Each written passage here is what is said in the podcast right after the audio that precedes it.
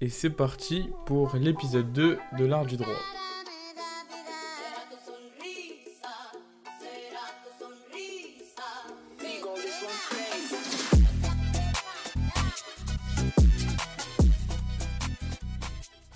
Bon, euh, bienvenue euh, une seconde fois sur ce second podcast, qui est toujours l'art du droit et qui ne changera pas.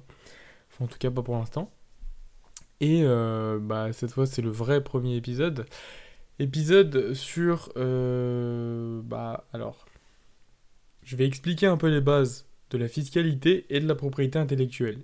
Donc, euh, je vais faire un petit peu d'histoire aujourd'hui, car comme toute, toute personne qui enseigne, alors c'est un grand mot parce que j'enseigne pas du droit, mais qui en tout cas explique le droit, on commence toujours par un peu d'histoire.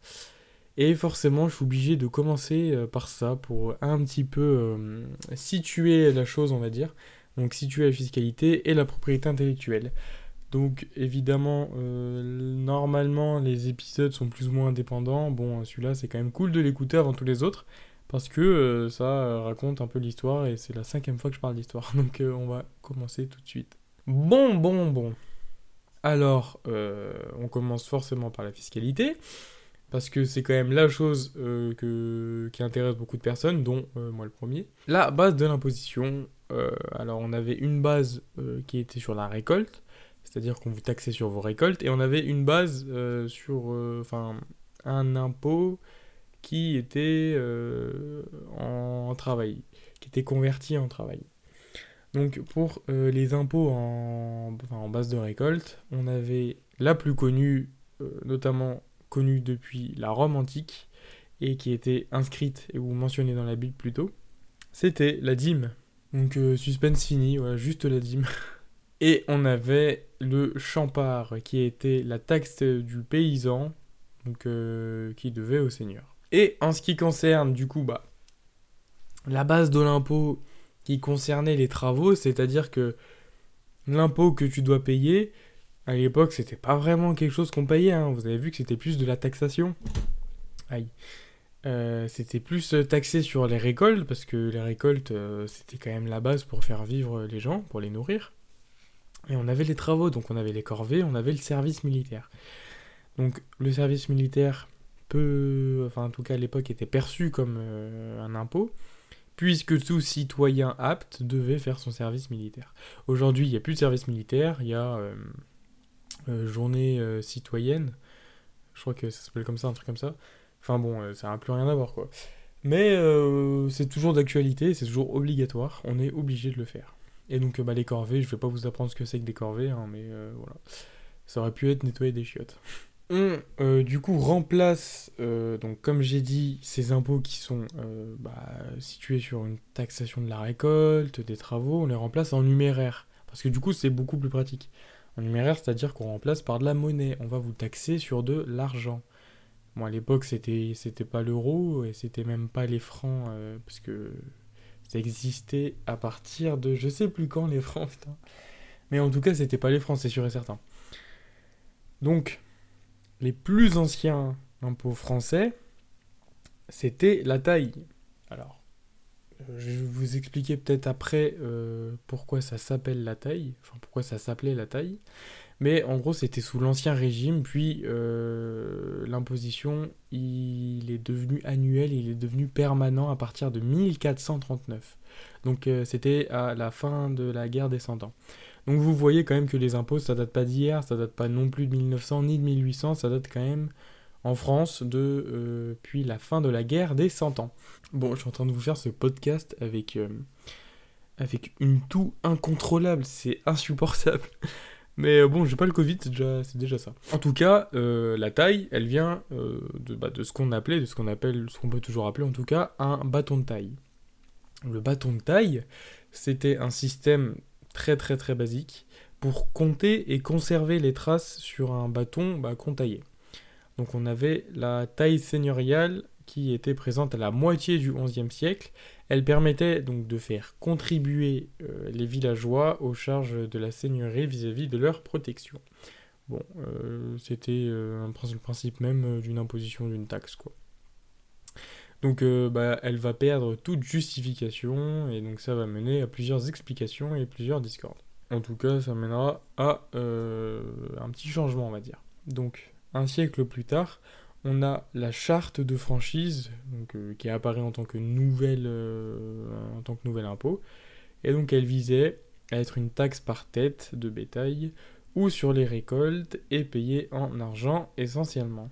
C'est-à-dire, euh, par tête de bétail, euh, c'est-à-dire que les bétails, ou le, non, le bétail, ou les bétails, ou les bétaux, je sais plus. Mais en tout cas, c'était l'ensemble des animaux. Donc on avait une taxe euh, pour l'ensemble des animaux.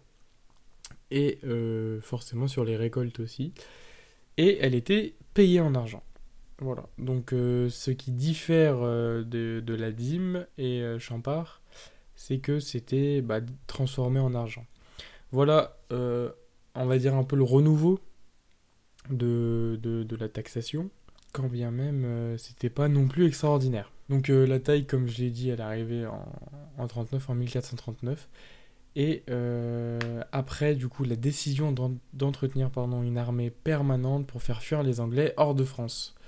Voilà pourquoi a été créée cette taille en partie mais on avait quand même plusieurs types de tailles.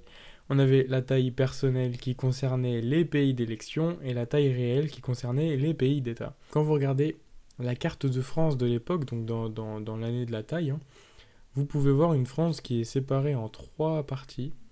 Donc avec un pays d'élection, un pays d'État, et le troisième j'ai oublié, ça me saoule. Je fais que d'oublier là, mais euh, regardez sur internet, c'est intéressant. Et au XVIIe siècle, l'État tente du coup de réformer l'imposition avec la capitation, donc une taxe par tête. On a le dixième qui arrive avec une taxe sur toutes les propriétés avec la possibilité de faire un rachat d'impôts, donc euh, enfin pour certains, et le clergé, lui, euh, avait euh, sa petite magouille pour pas payer les impôts avec les dons gratuits. Donc ça a été aboli en 1717, puis remplacé par la 20e un impôt qui touche l'ensemble de la population avec 5% des revenus, donc ce qui correspond à un vingtième. Donc la vingtième, d'où le nom de cette euh, superbe, cette super imposition. J'arrive plus à parler français, c'est terrible. Voilà un peu pour l'histoire, l'histoire euh, de, la taxation, de l'imposition, de la fiscalité française. je ne parle pas volontairement des hum, taxes euh, récentes ou des taxes qu'on connaît parce que ça, ça sera, ça sera l'objet d'autres épisodes. Cet épisode, il sera pas excessivement long, puisqu'on est, on est vraiment sur, euh, sur une, un épisode qui est introduit. Alors, ça fera un doublon si on suit la logique, mais on, on parle vraiment de l'histoire. Je peux pas vous parler de tout non plus, sinon ça gâcherait, je pense, le, le reste des épisodes. Donc, euh, on est vraiment sur un truc un peu à peu près basique, un peu plus long que l'intro, parce que l'intro, l'intro c'était Histoire 2. Là, on est vraiment sur l'histoire. Et euh, on va dès à présent passer à l'histoire de la propriété intellectuelle. La propriété intellectuelle, c'est euh, beaucoup plus complexe, ou ne serait-ce qu'un peu plus complexe que euh, la fiscalité.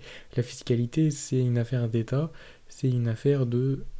vous êtes sur, sur mon territoire, vous êtes dans mon pays, vous en tant que citoyen, vous me devez quelque chose, et euh, au retour, moi je vous protège, je vous nourris, je vous loge, je vous offre euh, certaines... Euh, je vous offre certaines faveurs, enfin, vous avez compris l'idée. là, la, la, propriété intellectuelle, c'est un sujet déjà devant qui n'a rien à voir, je me répète, mais c'est quand même important de le préciser. Et bah, ça apparaît en 1967 donc apparition tardive.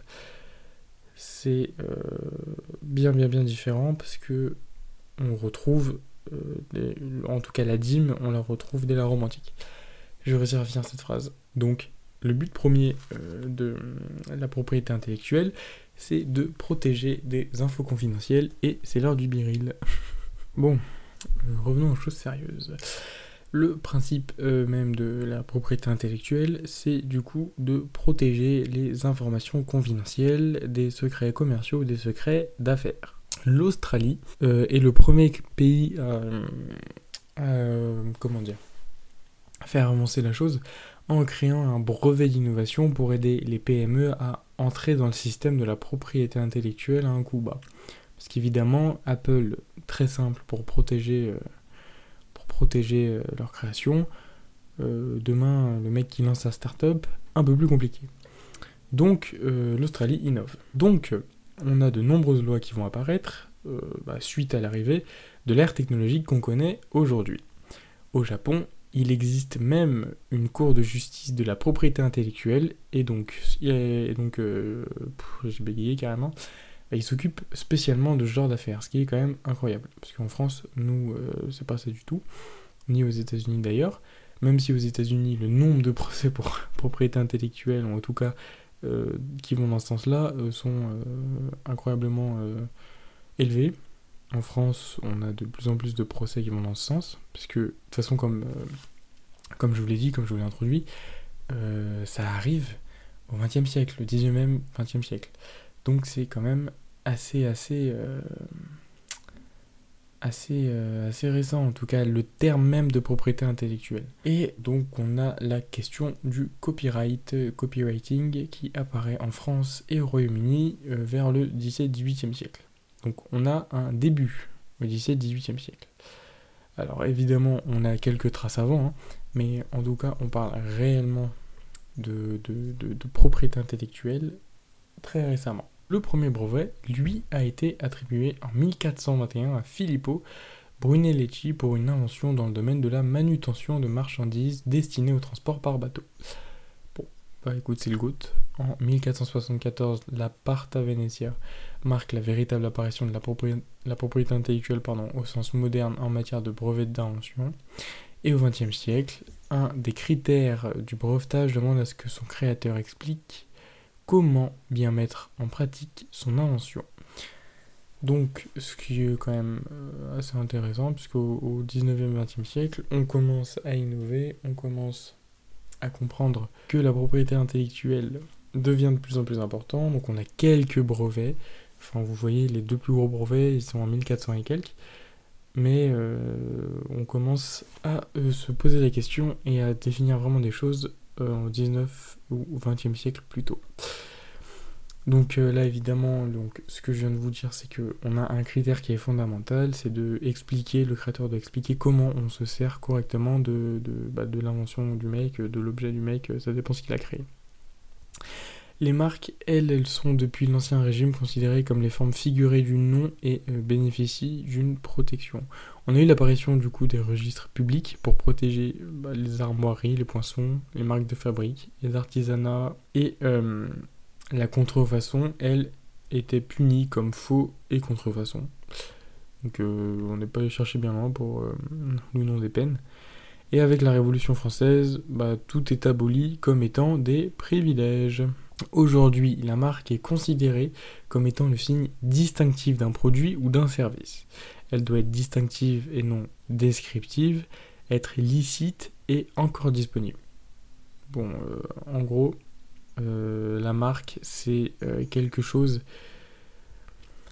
Alors, je vais essayer de pousser le truc sans trop pousser le truc. Mais en gros, il faut que la marque, elle vous, alors déjà, correspond, il faut que vous l'ayez déposé, il faut qu'elle soit disponible au registre public, donc euh, que quelqu'un ne l'ait pas déjà déposé. De deux, il faut qu'elle soit euh, bah, distinctive des autres marques, il ne faut pas que ça soit un copier-coller bizarre ou quoi. Donc être licite, je pense que tout le monde a compris, encore disponible, je pense que tout le monde a encore plus compris. Donc la protection de la marque, elle est temporaire, c'est 10 ans renouvelable. La marque peut être orale, donc un slogan, un chiffre, ou visuel, voire graphique, des couleurs, euh, un logo, etc. La marque, donc, elle peut être complexe. Les éléments pris séparément donc, constituent encore une marque, ou euh, la marque peut être composée, c'est-à-dire que les éléments pris séparément ne constituent plus une marque. Par exemple, euh, bon, je ne sais pas si c'est exactement le bon exemple, mais la marque peut être complexe, euh, par exemple, chez Nike, on a un milliard de logos. Et tous ces logos pris séparément, ça constitue encore une marque. Mais si euh, tous les logos doivent être réunis, et que par exemple on vole un logo, enfin même en fait Nike c'est même pas un bon exemple parce que tous ces logos ils ont été déposés. Par exemple, regardez, le Nike a, en ce qui concerne les, les vêtements, les chaussures, etc. qui sont recyclés, c'est une, sorte de rond fait avec que des logos Nike. c'est un logo en soi. Le logo, le rond, c'est déjà un logo avec plusieurs souches. Mais si on prend un souche, c'est déjà un logo aussi. Mais euh, dans le sens où par exemple c'est composé, imaginons, je sais pas, on a euh, TGV. Imaginons que le logo TGV déposé, bon bah, si on prend le V, je suis désolé l'exemple il est basique de, fou, mais si on prend le V de TGV, bon bah c'est plus une marque en soi. Le V n'a pas été déposé, mais TGV a été déposé. Bon, c'est un exemple. Hein.